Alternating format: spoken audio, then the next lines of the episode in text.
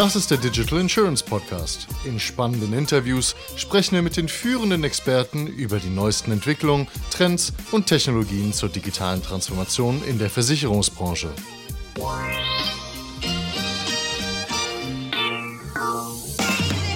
Das ist der Digital Insurance Podcast. Ich bin Jonas Pieler und als Managementberater liebe ich Business Innovation und die Herausforderungen der digitalen Transformation. Heute hörst du hier, wie Digitalprofis auf den digitalen Wandel in der Versicherungswirtschaft blicken. Viel Spaß! Heute sitze ich hier mit Thorsten Pech. Er ist Client Solutions Manager Insurance bei Meta und wir sprechen über Consumer Trends, die Facebook oder eben Meta in der Versicherungswirtschaft sieht.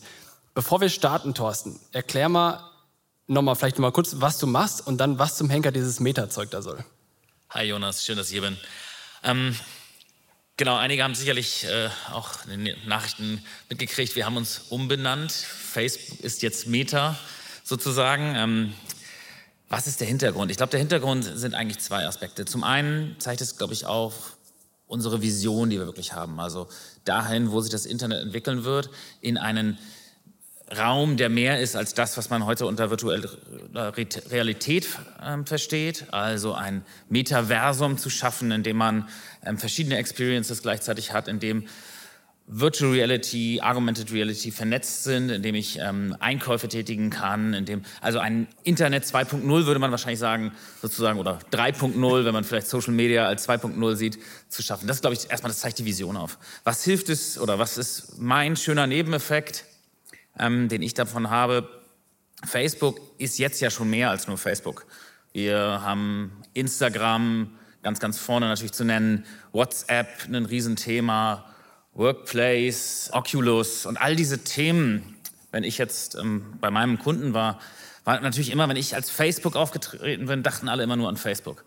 Und das ist natürlich gerade, wenn man jetzt überlegt, wie auch Instagram insbesondere in der Nutzung in Deutschland in die Höhe geschossen ist. Ähm, das ist nicht mehr der kleine Bruder von Facebook, sondern es ist einfach ein eigenes, riesengroßes Universum mit Nutzerzahlen, die absolut auf einer Höhe mit den 32 ähm, Millionen deutschen Nutzern auf Facebook sind. Von daher ist es, glaube ich, genau der richtige Schritt.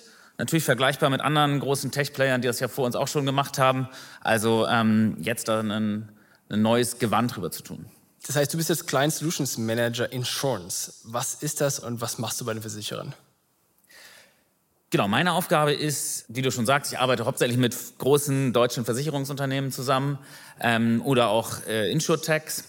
Meine Aufgabe ist dann natürlich, das Brot- und Buttergeschäft ist natürlich Unterstützung bei Vertriebs- und Marketingkampagnen. Also ähm, die Kunden dazu bewegen, dass sie zum Beispiel eine Marketingkampagne äh, uns nicht an Likes und Shares mehr bewerten, sondern eigentlich an am besten eine Brandlift-Studie mitlaufen lassen und wirklich den Markenimpact, also vielleicht den, den Uplift in Top-of-Mind-Awareness, das sozusagen wirklich zu messen und zu beweisen oder eine, sich anzuschauen, wie ist denn meine Zielgruppe mit Erreichung im Verhältnis zum TV gewesen, mit der GfK zusammenzuarbeiten oder bei Vertriebskampagnen zu unterstützen, um entsprechend ähm, zu helfen, das Attributionsmodell vielleicht zu hinterfragen, was zurzeit ähm, genutzt wird, die Kampagnen besser zu optimieren, Empfehlungen zu geben. Also das ist, so, das ist so das Brot- und Buttergeschäft auf Facebook und Instagram.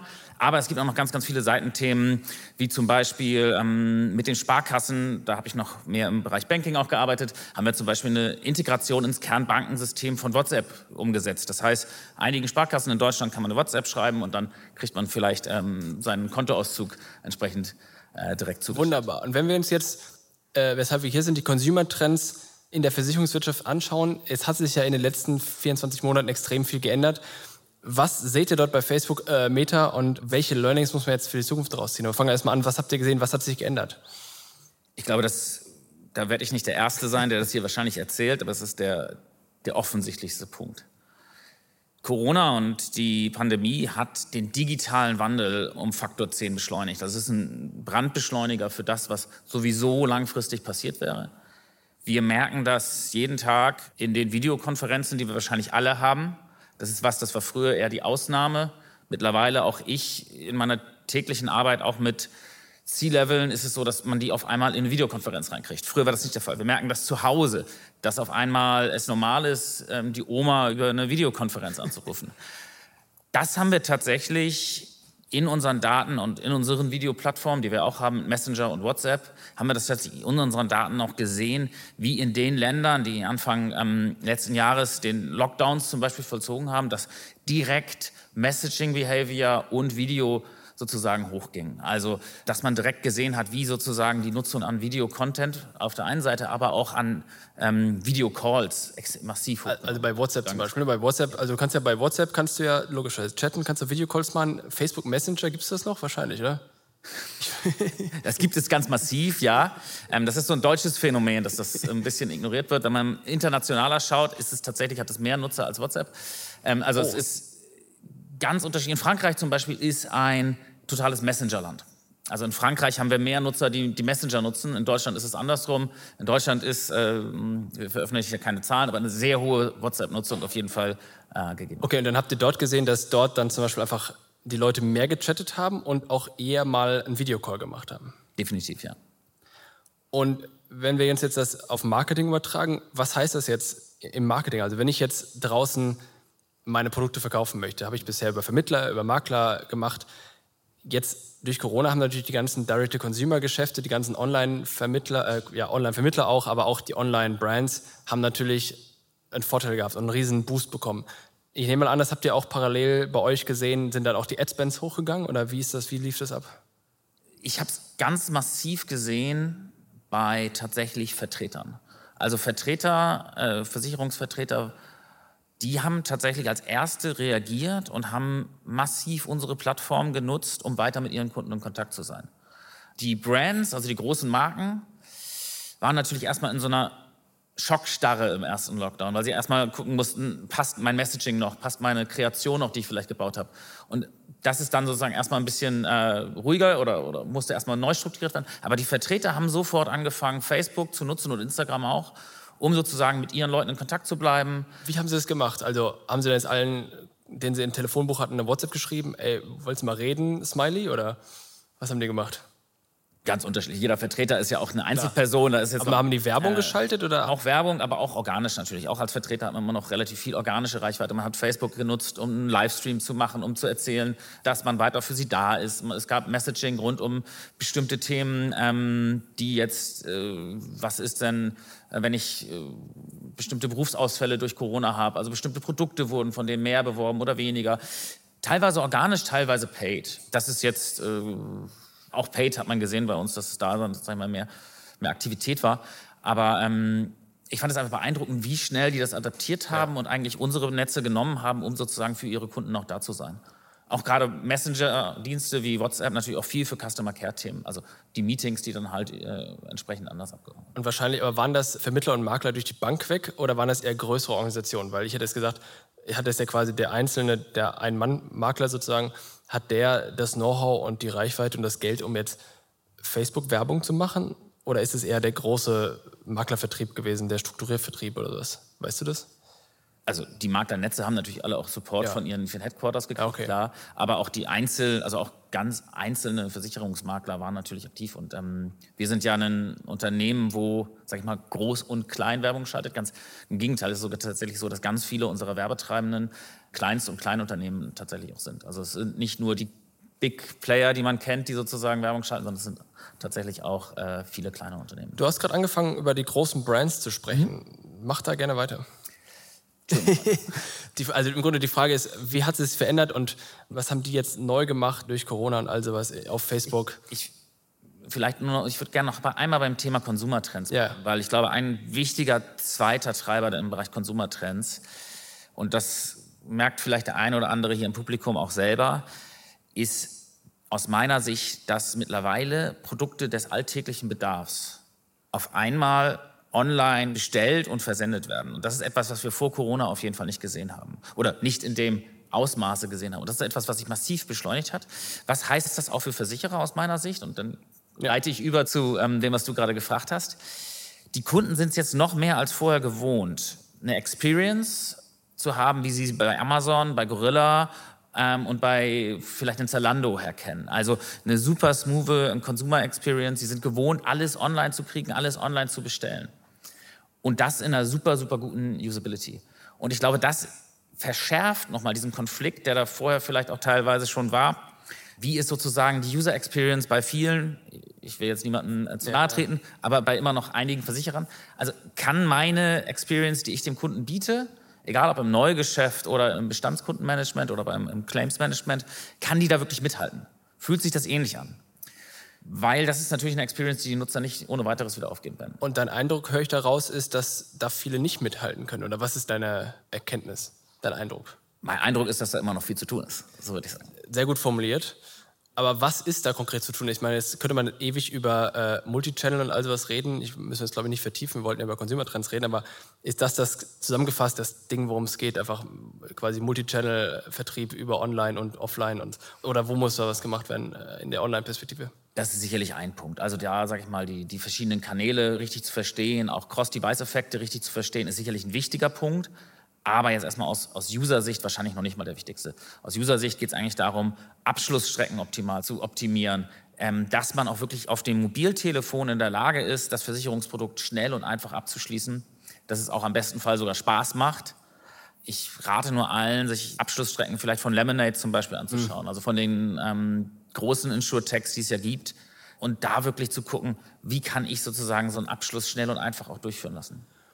Abschließend zu den Consumer Trends. Das heißt, du hast, was haben wir gesagt? Die Leute sind jetzt Video unterwegs ähm, und mehr Chat und im Grunde die Online-Abschluss-E-Commerce-Experience. Das sind die zwei Sachen, die jetzt noch mehr in den Fokus gerückt sind als vorher, richtig? Genau, unter anderem. Es hat sich natürlich eine ganze ja wir haben auch einen ähm, Report dazu rausgegeben, den Consumer Trends Report 2021. Der ist jetzt sozusagen von im letzten Jahr rausgekommen. Es kommt jetzt demnächst wahrscheinlich der neue raus. Da gibt es ganz viele interessante Sachen, die wir auch sehen. Worüber unterhalten sich die Leute bei uns auf der Plattform? Ein Beispiel ist da, ähm, dass natürlich äh, das Thema Wohnmobil extrem geboomt hat letztes Jahr. Ähm, Wegen Reisen, weil du nicht. Beim, beim Thema Reisen, ja. genau, weil die Leute einfach nicht, in eine, nicht ins Ausland reisen wollten, keinen Flug buchen wollten. Hat aber auf der anderen Seite das Thema äh, Deutschlandreisen natürlich massiv zugenommen, ähm, hat sich verdoppelt bei uns in den Gesprächen. Das Thema Fahrradfahren ist massiv gestiegen. Das Thema E-Bikes auch. Das ist zum einen, glaube ich, technologisch bedingt, weil die jetzt reif genug sind. Zum anderen aber natürlich auch ähm, durch Corona nochmal getrieben. Das hat natürlich aber auch, all solche Insights haben natürlich auch viel, sag ich mal, Implikationen auf Insurance.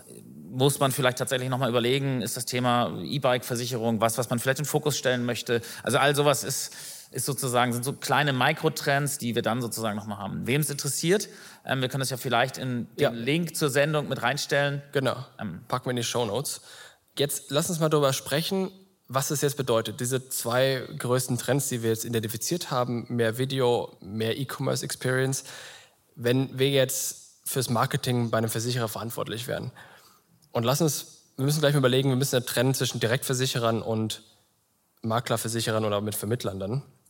Äh, also mit direkt online meine ich. Was müssten wir jetzt machen und woran erkennen wir, dass wir gut aufgestellt sind? Vielleicht fangen wir mit den einfachsten, den Direktversicherern an Hast du ein Gefühl, wie gut die aufgestellt sind, was diesen neuen Anspruch angeht und was müssen die besser machen? Oder? Ich habe natürlich ein Gefühl, die, viele, muss man ganz ehrlich sagen, wir sind so ein bisschen, was digitales Marketing betrifft, dieses Jahr ein Wendepunkt. Wir haben massiv viel Regulatorik, die reinkommt. Zum Beispiel?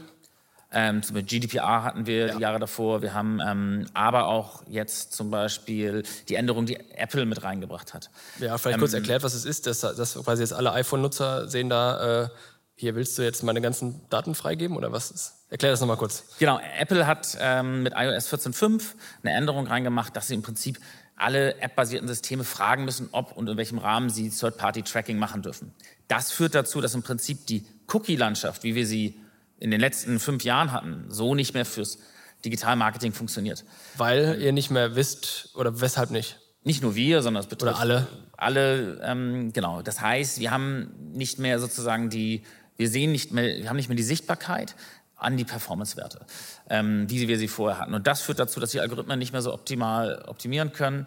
Und das führt einfach dazu, dass das Digitalmarketing, wie es vorher cookie-basiert funktioniert hat, funktioniert jetzt halt nicht mehr. Und jetzt müssen sich die Digitalversicherer ähm, überlegen oder auf neue Technologien umstellen.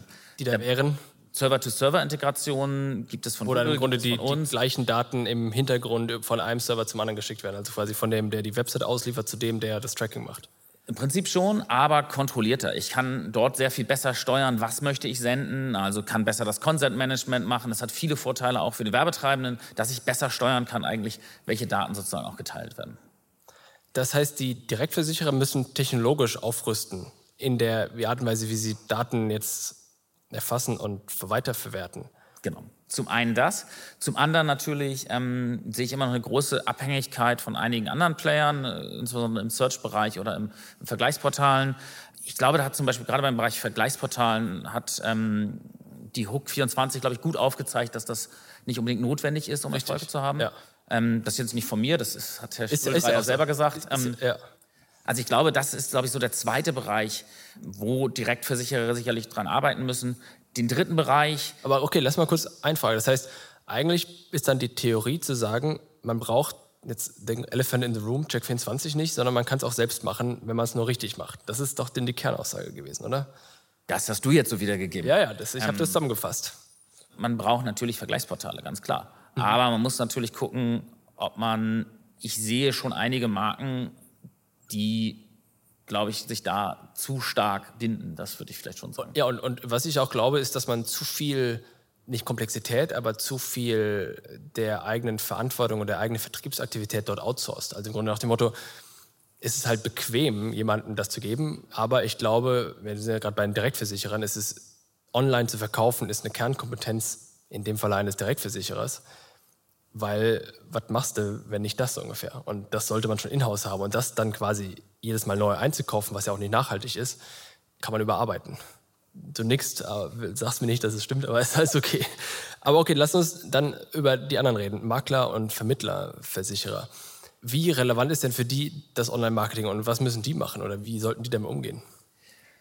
Also vielleicht nur zur Klarstellung. Ich arbeite nicht unbedingt mit Einzelmaklern, sondern ähm, ich bin natürlich mit den großen Gruppen dann eher. Ähm, also ich, ich meine auch Maklerversicherer, sorry. Ja, äh, genau. Ich glaube, da ist es ähm, oft fehlt es mir noch an einem Mobile First Ansatz mhm. in der Strategie, als auch in den Abschluss oder in den in den Leadstrecken in dem Fall und oft an der Kreation und Konzeption der Marketingkampagnen. Ähm, da muss sicherlich nachgebessert werden, also dass die wirklich Mobile First gedacht werden, dass nicht der 16 zu 9 TVs Spot nochmal vielleicht auf 20 Sekunden runtergekürzt wird, damit er einigermaßen bei uns in die Auction passt, sondern dass wirklich Kampagnen fürs Mobiltelefon, für Instagram, für auch die Mitbewerber von mir aus gerne, also für Snap und TikTok, Facebook, entsprechend auch wirklich konzipiert und gebaut werden, weil es eine große Zielgruppe gibt, die eben gerade nicht mehr über TV zu erreichen ist. Und ich glaube, das ist einfach ein wichtiger Punkt, wenn ich äh, den klassischen TV-Advertisern das mit an die Hand geben darf. Ähm, Kampagnen müssen heutzutage von vornherein fürs Mobiltelefon gedacht und konzipiert werden. Man kann sie dann gut auf das große TV-Gerät adaptieren, aber andersrum ist immer schwieriger. Das wäre, glaube ich, so das Erste, was ich da in dem Bereich. Äh aber wie adaptiere ich jetzt so eine, eine TV-Kampagne für, was ist es dann, Instagram zum Beispiel? Oder adaptiere ich sie nicht? Oder vielmehr, wie mache ich es dann richtig? Das ist eigentlich die Genau, ich adaptiere sie im besten Fall nicht, sondern ich entwerfe sie so, dass sie auf den neuen sozialen Medien funktionieren und adaptiere sie dann aufs TV. Das funktioniert meistens deutlich besser. Aber wie sieht dann so eine Kampagne für Instagram zum Beispiel aus? Das heißt, oder wie sieht denn eine Social Media First Werbekampagne aus? Zum einen ist sie deutlich schneller. Also ich glaube, die Menschen, das sehen wir an unseren eigenen Daten, die Menschen sind in der Lage, auf unserer Mobile-Version von Facebook Daten schneller zu realisieren und schneller zu verarbeiten, als sie es tatsächlich auf der Facebook Desktop-Version sind. Was? Moment, wir sehen das Nutzer. Das heißt, die gleichen ich Nutzer verstehe die, die Anzeige schneller auf meinem Mobile als auf dem Desktop? Das ist genau die Aussage. Also generell sind Menschen in der Lage, auf dem, der Fokus auf das Mobiltelefon ist so immens, dass die Leute in der Lage sind, ganz schnell Botschaften auf dem Handy zu verarbeiten, weil der Fokus so doll auf diesem Gerät ist. Ähm, das ist ganz deswegen sehr, sehr spannendes nicht, Thema. Deswegen soll man auch nicht laufen und texten. Exakt, und auch nicht Autofahren und texten. Ah, okay, verstanden. Das ist aber auch einer der Gründe, ähm, warum Werbung auf dem Mobiltelefon viel, viel schneller sein sollte. Zusätzlich sollte sie im besten Fall ohne Ton funktionieren. Die meisten Nutzer haben nicht die ganze Zeit ihren Ton an. Mhm. Das heißt, ich muss irgendwie versuchen, Messages ohne Ton rüberzukriegen. Ton kann dann verstärkend wirken. Unter Untertitel oder was? Und Text-Overlays, ähm, einfach ein Storytelling, was ohne vielleicht zum Beispiel poetische Musik auch immer noch funktioniert. Ähm, das sind so Mechaniken, die man machen kann. Dann, ich hatte eben 16 zu 9 angesprochen. Man sollte sich davon verabschieden, dass auf Facebook und Instagram, und wahrscheinlich gilt das für TikTok genauso, die Leute ihr Telefon für die Werbung von Versicherern drehen. Das werden sie nicht tun. Die Leute halten ihr Telefon ähm, Richtig, das wollte ich gerade sagen. Äh, vertikal und werden das auch nicht 99 Prozent der Fällen für die Werbung von Versicherungs- oder auch von irgendwelchen anderen Advertisern werden sie es nicht drehen. Und deswegen muss die Werbung am besten auch sozusagen ähm, vertikal gedacht werden, also Stories-Formaten entsprechend gerecht werden. Genau, das sind so ein paar, sag ich mal, technische Themen, die jetzt in der reinen ähm, Kreation sozusagen wichtig sind. Wenn, wenn wir über Video reden, rein, weil es mich gerade interessiert, ähm, eher Branding-Kampagne per Video oder auch Conversion-Abschlusskampagnen für Video? Sowohl als auch. Also für Branding sehe ich es natürlich auf jeden Fall. Ähm, Conversion-Kampagne, wir haben tatsächlich gemerkt, dass Conversion-Kampagnen besser funktionieren, wenn sie einen Mix enthalten. Also, also dass das Static, also statische Bilder, Links oder Carousel-Ads, wie sie bei uns so schön heißen, zusammen mit Video-Inventar ähm, in einer Kampagne oft bessere Performance-Ergebnisse tatsächlich bringt.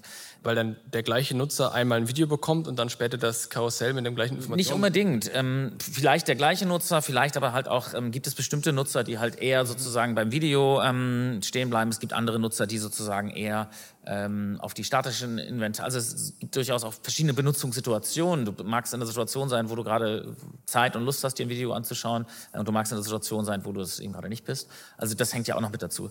Deswegen ein klares Ja auch für Video bei ähm, Performance-Kampagnen. Vielleicht zum Abschluss, weil wir uns dem Ende nähern, ähm, äh, wieder den Bogen zurück zu Meta. Wie sieht denn in dieser Meta-Welt, ich weiß nicht, ob man das überhaupt beschreiben kann, wie sieht denn dort dann diese Werbung aus? Oder was kommt als nächstes bei Meta an Werbenformaten oder Themen oder worauf muss man sich jetzt schon einstellen, was man im Kopf haben muss, woran man denken muss, vielleicht in einem Jahr, in zwei Jahren? Hast du da ein Gefühl für, was da als nächstes kommt? Ja, ich glaube, worauf wir uns einstellen sollten, ist, dass das ganze Thema AR und VR deutlich mehr an gesellschaftsfähiger wird. Ernsthaft? Also dass es aus der Nische rausgeht. So kleine Dinos jetzt hier auf der Bühne rumrennen lassen mit meinem Handy, das wird gesellschaftsfähig? Ich weiß jetzt nicht genau, welchen Dino du im Kopf hast, aber ähm, eventuell, ja.